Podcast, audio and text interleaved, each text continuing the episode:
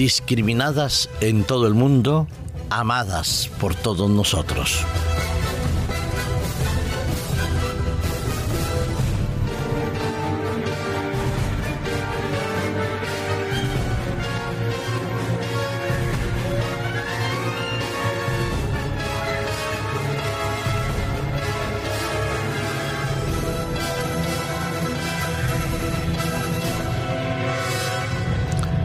Hoy 8 de marzo, Día Internacional de la Mujer, quisiéramos rendir un sentido cariñoso y sincero homenaje a todos y cada una de las féminas, de las mujeres que habitan en nuestro planeta Tierra. Aquellas mujeres que dedican su vida por entero a cuidar de su familia, a estar cerca de ella, amar y cuidar y proteger a sus hijos, a su esposo, a velar por sus padres, a acompañar a aquellos que sufren. Por cada una de esas mujeres que trabajan en el mundo, en cualquier lugar donde se encuentren y cualesquiera que sean las circunstancias que la rodean.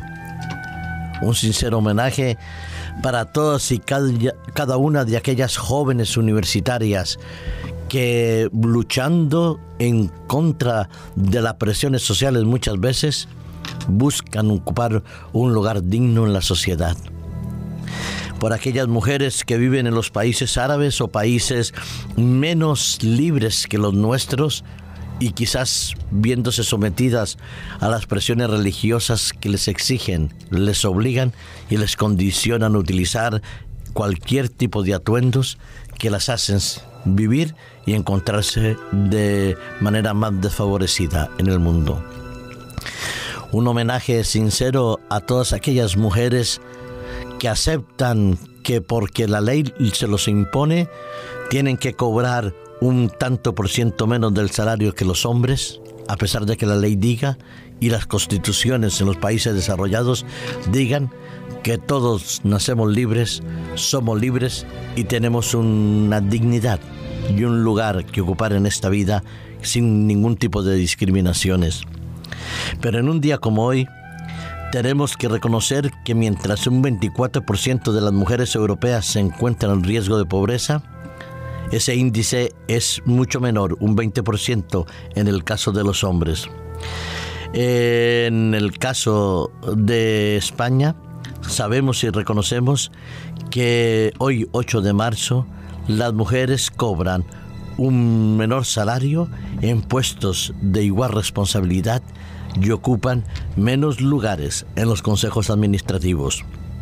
En Alemania, por ejemplo, las, las mujeres ganaron un 23% de media menos que los hombres.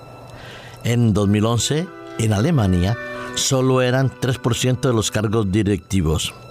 Es verdad que en Francia se acaba de aprobar una ley que habla de la representación equilibrada de hombres y mujeres en los consejos administrativos y se establece una cuota mínima del 40% para el sexo menos representado, puede ser hombre o mujer.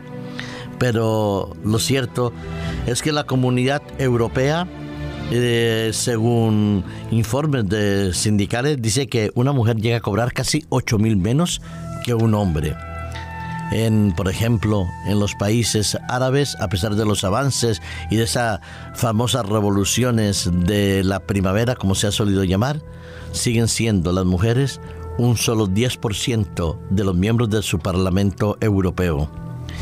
Hay que reconocer que se van avanzando en derechos, se van recuperando posiciones, pero sigue siendo una posición absolutamente inferior y discriminada de la mujer.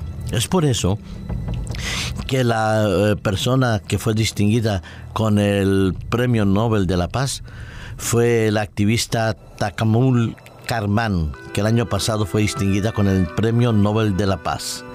La mujer egipcia Asmana Mahfoud y la siria Razana Shomuten habían recibido el Premio Sarajov a la libertad de conciencia que concedía el Parlamento Europeo gracias a sus intervenciones en la famosa revolución primavera árabe.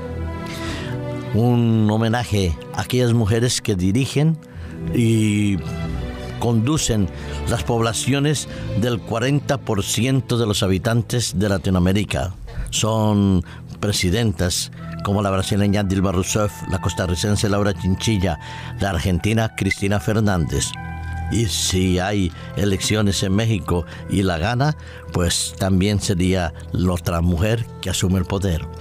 Pero, ¿y la realidad de nuestros hogares, queridos amigos, queridos radioyentes? ¿Cómo es la posición de nuestras mujeres, esposas e hijas en nuestros hogares? ¿Son tratadas con la misma igualdad y se les da los mismos privilegios que los que tenemos nosotros? las amamos y las respetamos y las ayudamos y las valoramos de tal manera que se sientan amadas y consideradas como compañeras idóneas y como hijas con un futuro que debería ser mucho mejor. En mi trabajo pastoral, afortunadamente me encuentro con muchos hogares que la realidad es así, pero desafortunadamente en muchos otros y vivimos en una sociedad llamada cristiana, la mujer en sus hogares no es tenida en la misma consideración, ni con el mismo apoyo, ni con la misma dignidad que el hombre exige para él.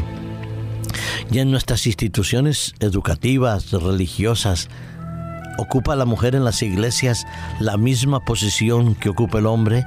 ¿Se le reconocen los mismos valores a pesar de que digamos que todos tenemos dones espirituales? ¿Ocupan ellas verdaderamente el lugar que le corresponde en nuestras congregaciones religiosas? Es posible que estemos rodeados de más mujeres que hombres en nuestras congregaciones eclesiásticas, pero los cargos de mayor responsabilidad, ¿los tienen ellas? O los tienen los hombres. Sí, hoy es el Día Internacional de la Mujer Trabajadora y no conozco ninguna mujer que no trabaje y no tiene por qué ser remunerada.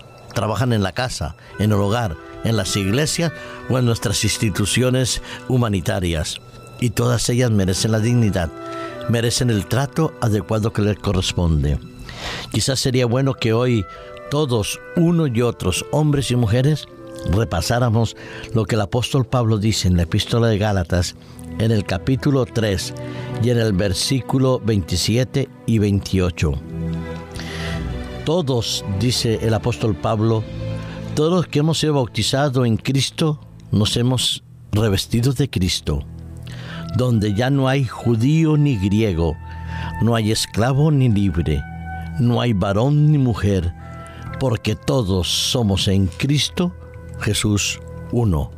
En Cristo Jesús somos uno, hombres y mujeres, con nuestra diferenciación sexual, psicológica, afectiva, sí, diferentes, pero unos en Cristo, tratados con la misma dignidad, con los mismos derechos, con los mismos privilegios y con el mismo respeto los unos y los otros.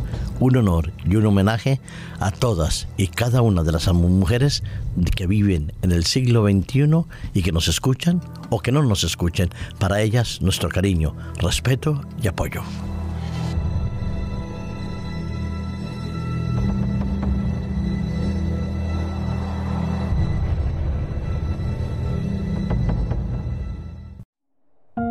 Producido por hopmedia.es